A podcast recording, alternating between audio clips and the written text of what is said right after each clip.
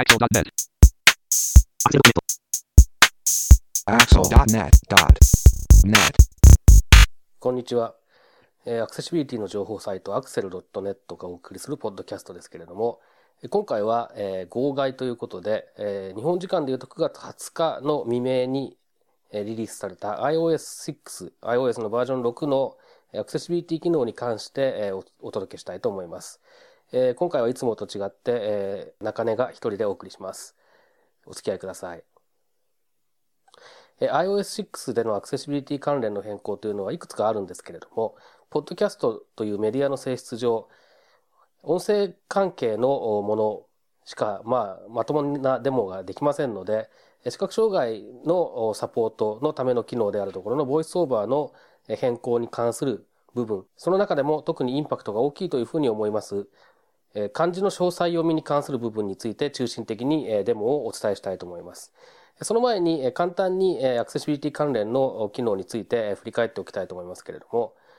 今回特に大きいなと思うのが、まあ、先ほど言いました漢字の詳細読みということに関するものなんですけれども、その他にもですね、今まではボイスオーバーか、ズーム、画面の拡大ですね。このどちらかは、排他的に選ばなければならなかったんですね。これが、今回から、iOS6 からですね、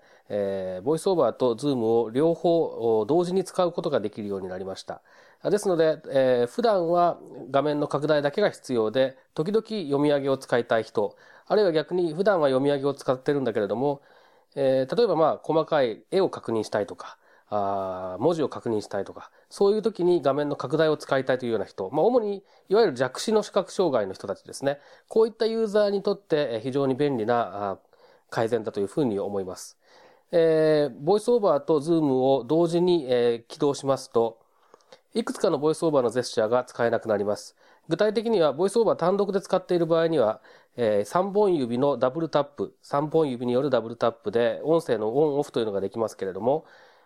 このジェスチャーがですね、ズームのオンオフになります。主にズームの場合は3本指を使ったあジェスチャーになりますね。3本指を使って上下にドラッグすることによって画面の拡大縮小ができると。それから、3本指のダブルタップをした後に、ドラッグすることによって、どこの部分、画面のどの部分を拡大するかというようなことを変えることができる。そんな風になっています。えーちなみに、え3本指でトリプルタップですね。3回タップすると音声のオンオフ。これはボイスオーバーが同時に動いている場合ですけれども、音声のオンオフができるようになっています。えですので iOS6 を使った場合は弱視の人の場合はですね、本当に必要に応じて、えー、Zoom とボイスオーバーをオンオフすることができるようになるというので、えー非常に便利だと思います。で、この他、えー視覚障害関連以外での機能としては、アクセスガイドと呼ばれる機能ですね。これは学習障害のあるユーザー向けの機能ということになっているんですが、特定のアプリケーション、に限って、操作をできるようにする。つまりホームボタンを押してもアプリケーションから抜けられないようになるというような機能ですね。また、設定の際に、そのアプリケーションの中のですね、画面の特定の部分をタッチしても反応しないような設定というのもできます。で、えー一応これもボイスオーバーと共存できるようにはなっていますので、まあ、あの、例えば、えー最初、初めて使うとき、初めて使うような人たちがですね、えー練習するような、そういうトレーニングのツールとして使うことももしかしたらできるのかもしれません。また、えー iPad を例えばキオスク、キオスク向けに使いたいですとか、そういうニーズにも、えーおそらく対応できるのかなと。えーそれから子供に使わせたいような場合ですね、そういうようなケースでも活躍する機能なのかもしれません。それからアシスティブタッチという機能。えこれは前からあった機能ですけれども、えホームボタンを物理的に押せない人、えあるいは他のボリュームボタンなんかもそうなんですけれども、そういった、え物理的な操作が難しい人のために、画面上にアイコンを配置して、えそれをタッチすることによって、え一連の操作をできるようにするという機能ですね。これも一応ボイスオーバーとの共存ができるようになっています。えーで、えー私が試してみてちょっとうまくいかなかったのはですね、えージェスチャーを自分で登録して、それに対してえよく使うメニュー等を割り当てるというような機能があるようなんですけれども、えージェスチャーを登録するという部分で、えかなり、えボイスオーバーと、えうまく、えー共存できないのかもしれない。ただちょっとやり方がよくわかっていない部分もありますので、これに関してはちょっと実験不足といった感があります。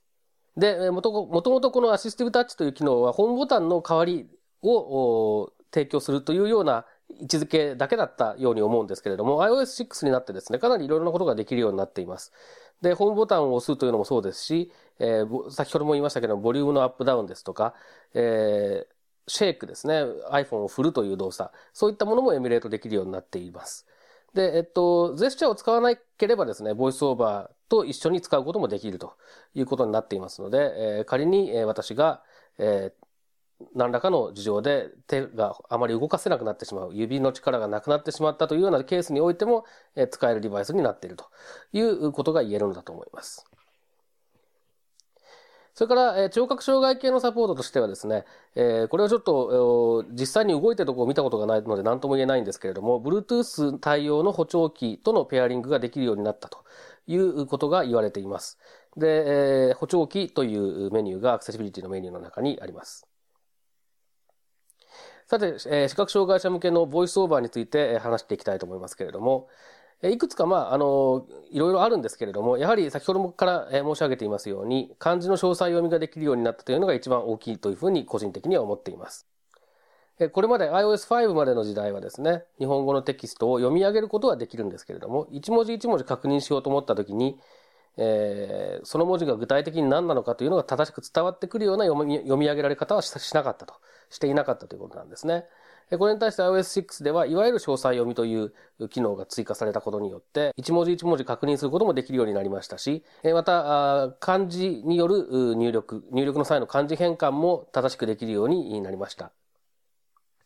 で、詳細読みという言葉はあまり馴染みがない方もいらっしゃるかもしれませんけれども、詳細読みというのはですね、今申し上げたように一文字一文字確認していくような場合もそうですし、また漢字変換をする場合もそうなんですけれども、その文字がどういう文字かというのを伝えるための読みか読み上げの仕方ですね。例えば私の名前、中根の場合は真ん中の中、根っこの根という読み上げをする。これが詳細読みです。えー、もちろんこれを、えー、普通にテキストを読み上げるときにやられては、うっとしくて話になりませんけれども、えー、文字を確認する必要がある場合、これは中とか、あるいは中とか読まれても、えー、何の中なのか、人弁がついた中なのかどうなのかとかですね、えー、そういうことがわかりません。で、そのような詳細読み機能が今回追加されたということですね。早速デモをしてみたいと思います。まず読み上げの方からやってみたいと思いますけれども、今、ここにある iPhone、iPhone 4S に iOS6 を入れた状態ですけれども、これで今、アクセシビリティの設定画面、これは、設定一般アクセシビリティと辿ったところですね。ここに、この画面が出ています。で、この左上のところに一般というボタンがあります。えー、1段階上の画面に戻るためのボタンですね。一般、戻るボタン。で、ここ一般というふうにありますけど、これを文字単位でちょっと読み上げてみたいと思います。1、関数字の1。1、関数字の1と言っていますね。半、一般的の半。一般的の半と言っていますね。えー、このようにして、えー、読み上げをしてくれるということですね。これによって文字を、えー、具体的に確認していくことができます。例えば他の部分もですね、そうですね。身体機能サポート、見出し。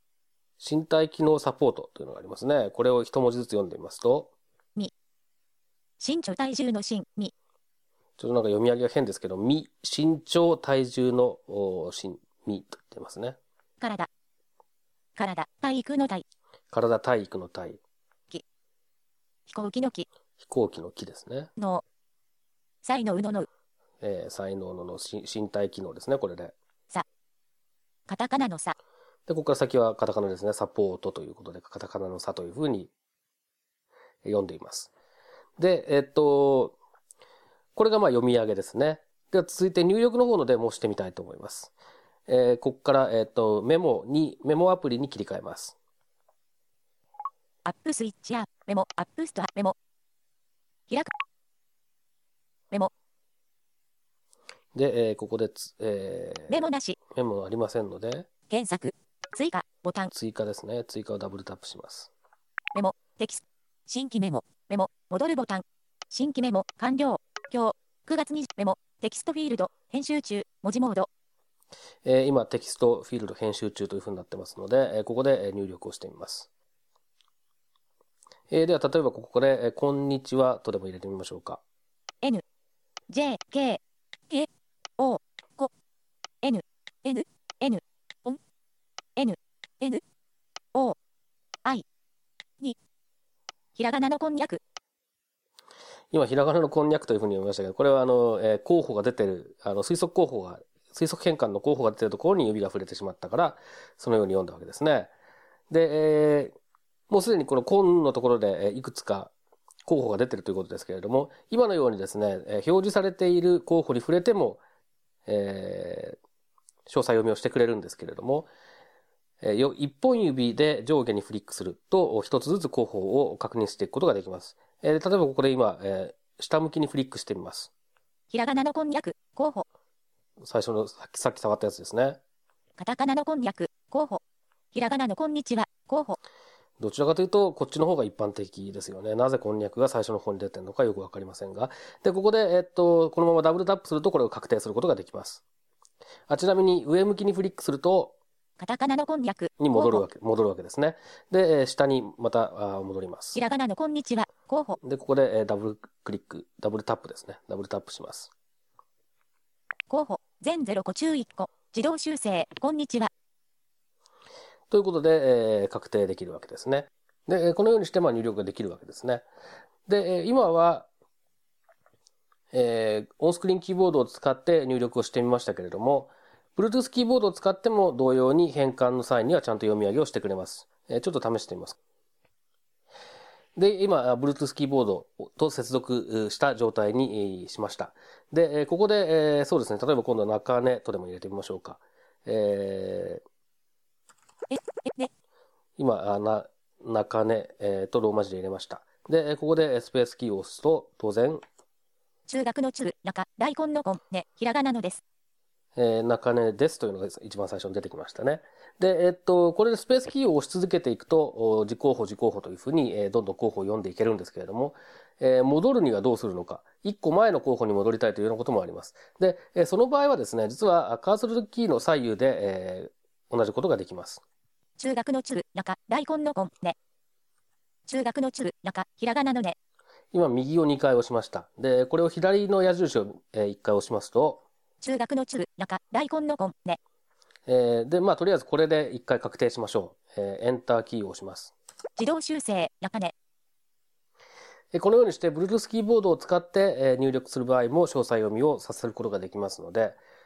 えある程度の分量の文章を入力しなきゃいけないような場合は、まあ、こちらの方が、現実的かなという気はします。で、実際、あの、ボイスオーバーと Bluetooth キーボードの組み合わせというのは非常に相性がいいというか、よく考えられていますので、ほとんど画面に触らなくても、えー iPhone の操作ができてしまう。じゃなぜ iPhone を使うのかという根本的な話になりそうですけれども、まあ、あの、外出先なんかの場合で、視覚障害者の場合ですと、例えば Bluetooth、私は実際そうですけれども、例えば Bluetooth のイヤーピース、イヤー、ヘッドセットですね。Bluetooth のヘッドセットを使ってボイスオーバーの音を聞くと。えーで、小型の Bluetooth キーボードを使う。で、iPhone 自体をカバンの中に入れたまま、ポケットの中に入れたままというようなことを実際にやっています。で結構、えー大体のことができてしまいますね。えということで、えーっと、他にもですね、いろいろ改善された部分、細かい部分があるのですけれども、デモとしてえーお届けして、まあ、わかりやすい、えーかつインパクトが大きいというのは、この詳細読みが一番なのかなというふうに思います。えー何かの参考にしていただければ幸いです。えーこの、ポッドキャストの配信ページの方にですね、えー関連するブログですとか、えー情報へのリンクも掲載しておきますので、合わせてご覧ください。えーそれではまた通常のポッドキャストでお会いしましょう。さようなら。